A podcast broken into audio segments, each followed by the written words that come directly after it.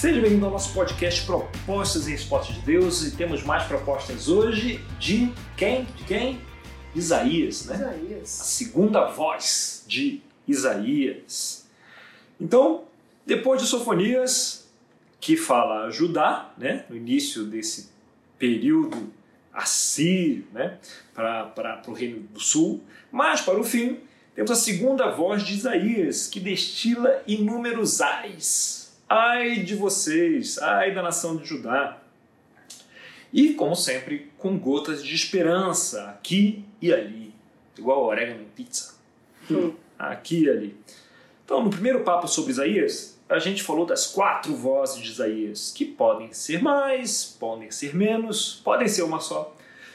Mas, para o fim do nosso estudo, serão quatro. né? Então, a segunda voz de Isaías vai do capítulo 13 ao 39 com alguma discussão sobre o 12, se é dessa voz ou se foi obra de algum redator para compilar esses textos. 13 ao 39 é muito texto. Tá pronta para usar sua voz suave e melodiosa? Claro. 13 ao 39? Uau! Esse episódio vai ter 6 horas. não, não vai ter 6 horas. A gente vai passar por cima, evidentemente, de algumas partes. O que ele diz aí no verso 1?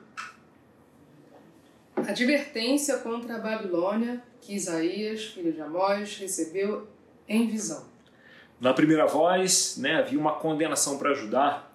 Lembra da vinha de Isaías? né? Plantada por Deus. E ele andava chateado porque a vinha não estava dando as uvas que ele esperava. Né? Ele havia regado, ele havia preparado, ele havia cuidado e ele estava dando uvas azedas. Então, e a gente volta a lembrar que não se deve encarar o livro de Isaías como um enorme ensaio único, integrado, como aquela sua dissertação de fim de curso, de mestrado, Ui. não é? Não se pode encarar assim, né? Não é assim que funciona. A mesma coisa acontece com Jeremias. Não é um livro de romanos, né? Não é o livro de Romanos, todo encadeado, né?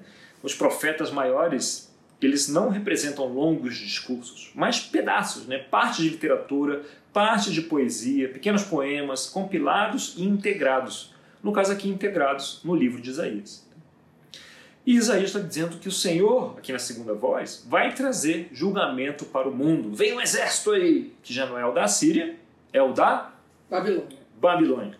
Mas, eventualmente, há até uma profecia, a gente vai ver aqui, contra a própria Babilônia. Que, que diz aí no 13, 14 ao 19? Como a gazela perseguida, como a ovelha que ninguém recolhe, cada um voltará para o seu povo, cada um fugirá para a sua terra. Todo o que for capturado será traspassado. Todos os que forem apanhados cairão à espada. Seus bebês serão despedaçados diante de seus olhos. Suas casas serão saqueadas e suas mulheres vi- violentadas. Vejam, eu despertarei contra eles os medos que não se interessam pela prata nem se deleitam com o ouro. Seus arcos ferirão os jovens e eles não terão misericórdia dos bebês, nem olharão com compaixão para as crianças. Babilônia, a joia dos reinos, o esplendor do orgulho dos babilônios, será destruída por Deus à semelhança de Sodoma e Gomorra. Ui, ui, ui. Nem o orgulho da Babilônia durará para sempre. E a questão que se discute, né? O que, que é isso? Será que é uma previsão de Isaías?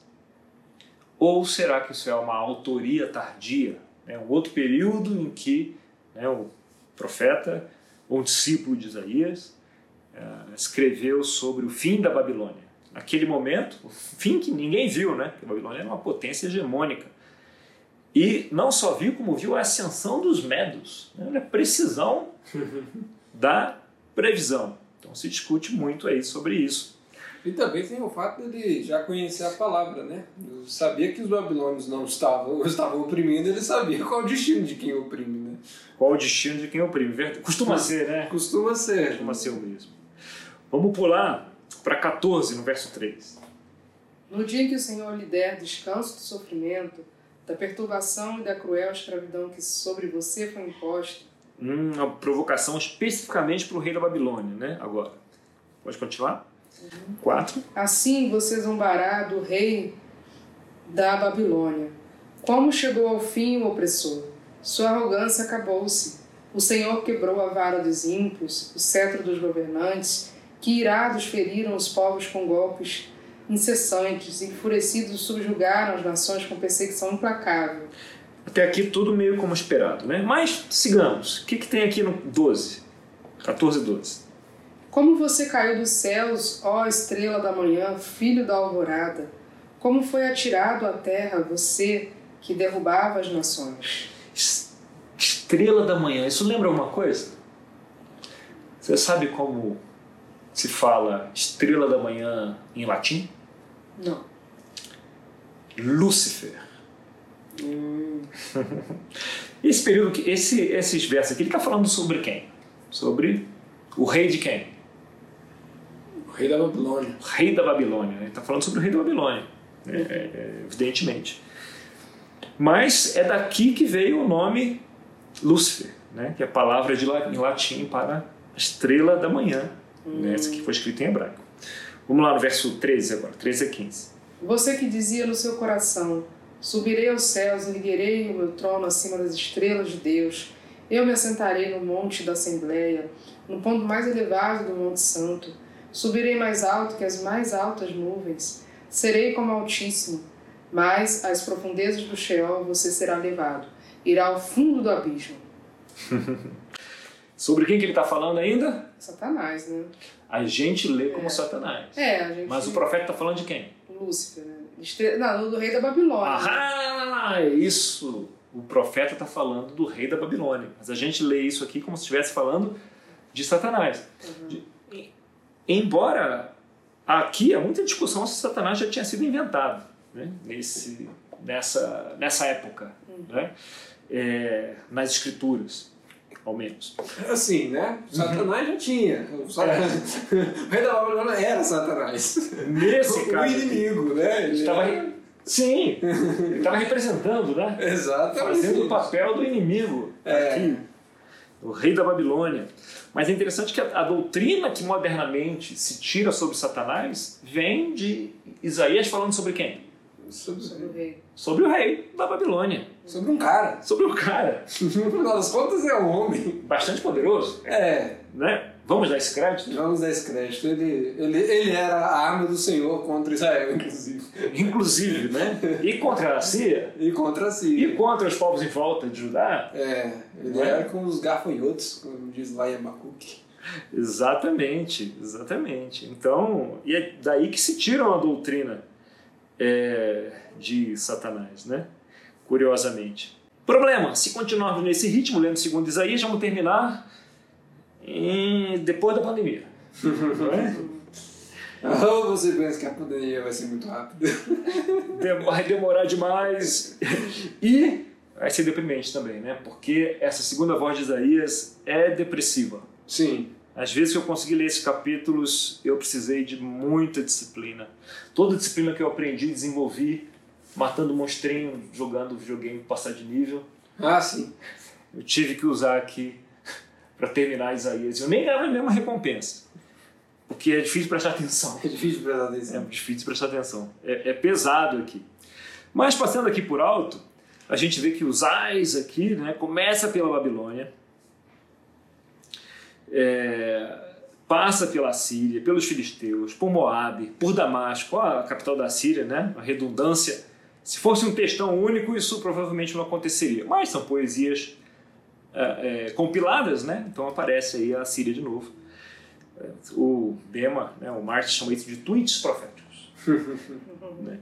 Passa por Cush, pelo Egito, passa por Edom, mais Babilônia, pela Arábia, e no 22 aparece o povo de Deus, né? E Judá aparecendo, né? Bombardeio para todo lado. Pode-se imaginar que Deus está olhando para as nações e vendo que ninguém se importa com os outros, ninguém se importa com as pessoas, estão todos servindo a quem? Baal. Assim ah, mesmo. É, isso aí, assim mesmo. Até o próprio povo de Deus, isso vai dar ruim, né?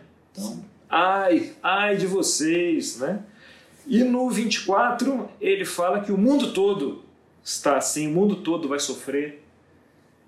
Como dizia Marília Mendonça, ninguém vai sofrer sozinho.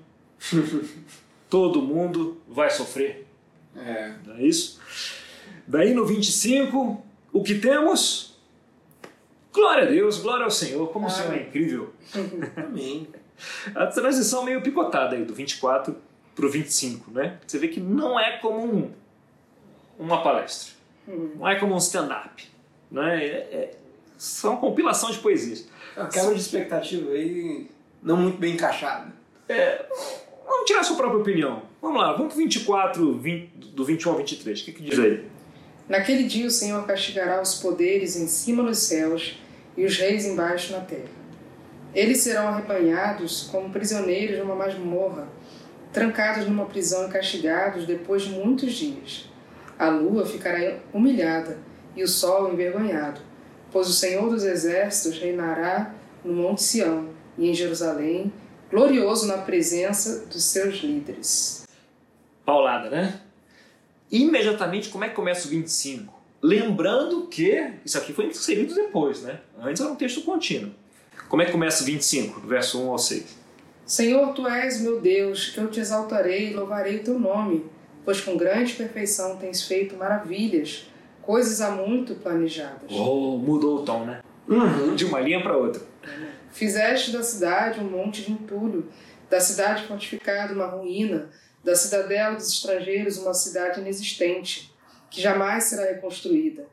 Por isso, um povo forte Te honrará. A cidade das nações cruéis te temerá. Coisa boa, né?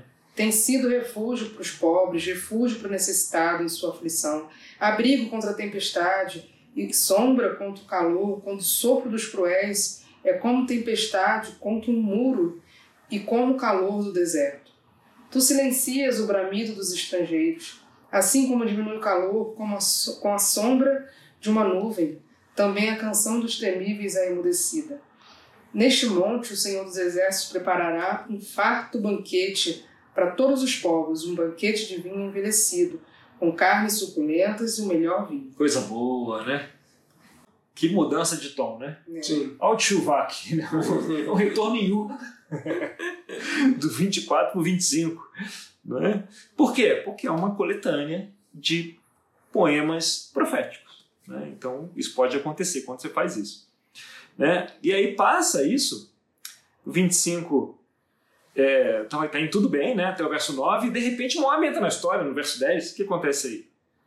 No verso 10 ao 12. Pois a mão do Senhor repousará sobre este monte, mas Moabe será pisoteado em seu próprio lugar, como a palha é pisoteada na esterqueira. Pronto, voltou para onde está. De novo. Ali Moab estenderá as mãos, como faz o nadador para nadar, mas o Senhor abaterá o seu orgulho, apesar da habilidade das suas mãos. Abaterá as torres altas dos seus altos muros, e os derrubará e os lançará ao pó da terra. Voltou ao normal. Voltamos à programação. Voltamos à programação normal. Né? Isso aqui talvez, provavelmente, né, deve ter feito muito sentido para quem estava inserido naquele contexto. Né? Quem recebeu aí essas, essas, essas poesias de primeira mão. Né? Mas para alguém que estiver lendo isso pela primeira vez agora, né? assim, tipo Né? 3 mil anos, quase 3 mil anos depois, é estranho. Né? Deve ter alguma história aí por trás disso. Né? Com Moab aprontando alguma coisa. Se tudo ia melhor, e Moab aprontou alguma coisa, e o profeta, pá! Mas a gente não sabe, só, só podemos conjecturar. Né? Capítulo 28. É, voltamos ao tom anterior. 26, 27 tem algum refresco, né? Parece que a história está tomando um caminho diferente. Deus está salvando seu povo de novo, mas aí no, 20, no, no 28 voltamos de novo à programação normal, com ais para Efraim e para Judá, com algumas gotas de esperança aqui e ali. Imagine na sua carreira de profeta, né, ao longo de décadas com mensagens duras, talvez de vez em quando você pensa, tá bom, estou batendo há muito tempo, eu acho que esse povo precisa de um pouco de esperança, senão eles vão morrer, que vão desfalecer. E aí você faz uma série de sermões sobre esperança. Né? Dá uma encorajadinha no povo. Mas você vê o que o povo está fazendo, passa a fase, você volta ao trabalho duro de puxar a orelha, com mais ais. E assim vai, né? Não dá para aliviar. Não dá para aliviar. E assim vai até o capítulo 31, né, quando ele fala, fala da cidade de Davi e fala do Egito. De repente, no 32, de novo, um pouco de esperança. O que diz aí do 1 ao 4?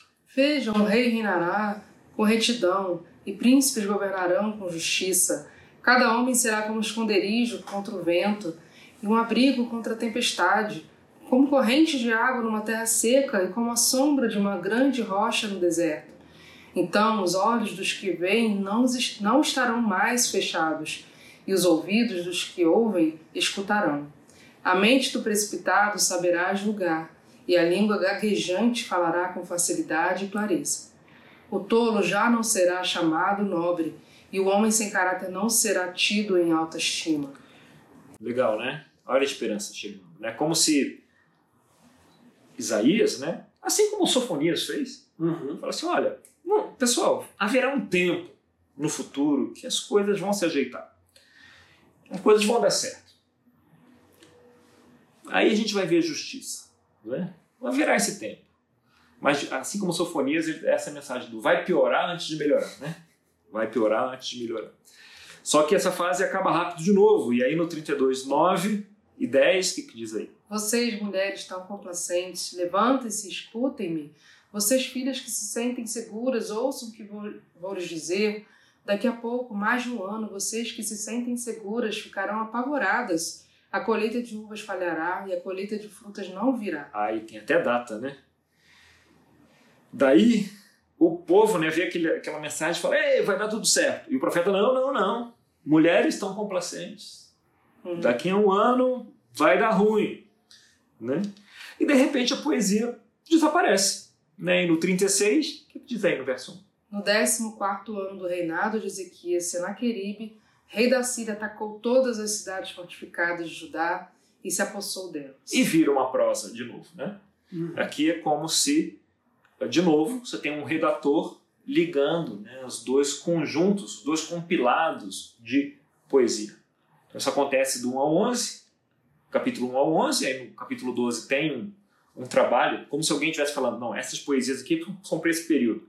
Esse conjunto é para outro período. Então vamos escrever isso aqui para ajudar a ligar, para o pessoal que estiver lendo saber do que, que eles estão lendo. Né? Então coloca um pouquinho de redação, parece que foi tirado de crônicas, né, esse pedaço. É, e aí você tem do 13 ao 39, ao 35, né, e aí do 36 ao 39, um outro período, é, de, de, redação mais histórica. Uh, e aí do 39 em diante, você volta a ter uma mensagem poética e aí mais encorajadora. E a gente vai ver por quê em breve. Em breve. Né? É, você, você sente essa preocupação. Alguns, ao ler o livro de Isaías, acham que, pô, mas eu acho que foi o próprio Isaías que escreveu tudo e era um cara só e fez tudo isso não tem problema algum em acreditar nisso. Né? A discussão segue até hoje. Né? A academia pende para um lado, pende para um lado de ter mais vozes, de ter um redator ligando os pontos, mas tem muita gente boa que também acha que foi uma pessoa só né, é, escrevendo isso tudo com visões proféticas. A gente está aqui para apresentar com honestidade intelectual uhum. né, as diferentes formas de olhar esse livro maravilhoso, né, considerado um evangelho, o evangelho de Isaías. Uhum. Não é? Teremos em breve o Servo Sofredor, né?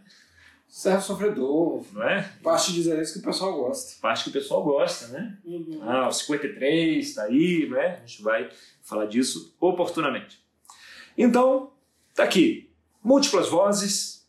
É, se temos múltiplos autores, a discutir. Né? Mas, com certeza, múltiplas vozes. E as lacunas entre os períodos é, sendo fechadas aí com essa, com essa prosa. Não é? Então, é bom ser honestos com as dificuldades desse texto inspirado, como eu sempre digo, não ditado, né? Inspirado por Deus, não ditado por Deus. E a palavra para segundo Isaías, se para Sofonias é o que mesmo? Qual é? Qual é? A palavra que simboliza Sofonias? Chuvá. Retorno Yu. Chuvá. Eu esqueci o nome da palavra. É muito difícil. Tá bom, vou lá lembrar de palavra em hebraico. Chuvá. Chuva. E a palavra para segundo, vamos chamar de segundo Isaías, para segunda voz, né? A palavra para segundo Isaías é ai. Ai. Que não significa artificial intelligence. Significa ai. Somente ai. Somente ai. Ai. Interjeição. É interjeição. Ai, né? Passamos pelo prumo de Amós, pela prostituta Oséias, juiz de Miqueias, a vinha de Isaías, potencial de Jonas, de, de Naum, quase esqueci, Chuvá de Sofonias, não é? E em breve os profetas do período babilônico, começando por Jeremias. Pobre Jeremias. Pobre Jeremias. Pobre depressivo Jeremias. Vai ser, vai ser interessante encarar Jeremias. Muito bom, pessoal. De novo agradecendo a voz suave e melodiosa de Patrícia Duboc e de. Vinícius, com a voz não tão melodiosa, mas pertinente de Vinícius, o Pessoa. Muito obrigado. Muito obrigada. Até a próxima, pessoal.